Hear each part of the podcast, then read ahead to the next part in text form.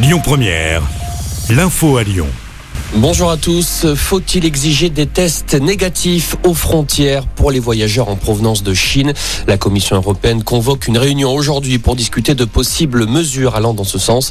Objectif, mettre en place une approche coordonnée entre tous les pays européens alors que la Chine fait face à une explosion des cas de coronavirus depuis la fin de la politique zéro Covid. L'Italie, le Japon, mais aussi les États-Unis ont décidé de rétablir les tests pour tous les voyageurs venant de Chine.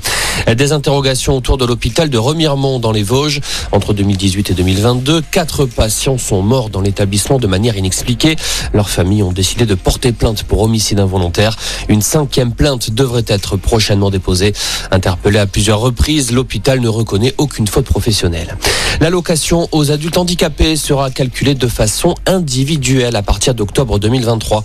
Le décret a été publié au journal officiel, c'est-à-dire que le montant de l'aide ne prendra plus en compte les revenus du conjoint. Selon le gouvernement, avec cette réforme, 120 000 personnes handicapées en couple devraient voir leur allocation augmenter de 350 euros par mois en moyenne. La Grande Mosquée de Paris porte plainte contre Michel Houellebecq pour provocation à la haine contre les musulmans après les propos de l'écrivain dans la revue Front Populaire il y a quelques semaines où il évoquait des attentats et des fusillades dans des mosquées parlant d'actes de résistance. Le recteur de la Grande Mosquée de Paris dénonce des phrases inacceptables et d'une brutalité sidérante. L'Ukraine, de nouveau frappée ce matin par une salve de missiles russes, plus d'une centaine sur plusieurs villes du pays. À Kiev, des explosions ont fait au moins trois blessés et à Lviv, dans l'ouest, 90% de la ville est privée d'électricité.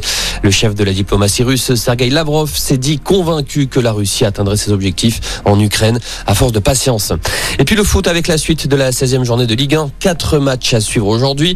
À 17h, Lorient-Montpellier, Reims-Rennes à 19h et à 21h, Marseille-Toulouse et Nice-Lens. Voilà pour l'info. Excellent après-midi.